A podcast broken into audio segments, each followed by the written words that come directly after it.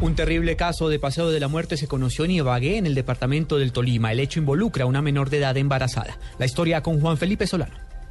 La menor acusó complicaciones en sus siete meses de embarazo y fue inicialmente llevada al centro de salud del barrio Jordán, donde no la atendieron. Luego fue trasladada para el hospital local San Francisco, donde no recibió la valoración adecuada y la devolvieron para la casa falleciendo en el trayecto. Jeremías Charry, padre de la adolescente fallecida. Volví, cogí un taxi y me la llevé para la casa y llegamos allá y una vez se grabó y volvimos y la echamos como a las 7 de la noche otra vez para allá. Y ella ya, ya no hablaba, ya no, no nos contestaba, ya, ya no atendía, ya desgonzada y vez de atender a ella y ella sentada en aquí de ruedas. Cuando le pusieron, mi hermano fue, ya fue tarde, 16 años. Desde ya inician las investigaciones y averiguaciones de los posibles responsables de la muerte por negligencia médica. Desde Ibagué, Juan Felipe Solano, Blue Radio.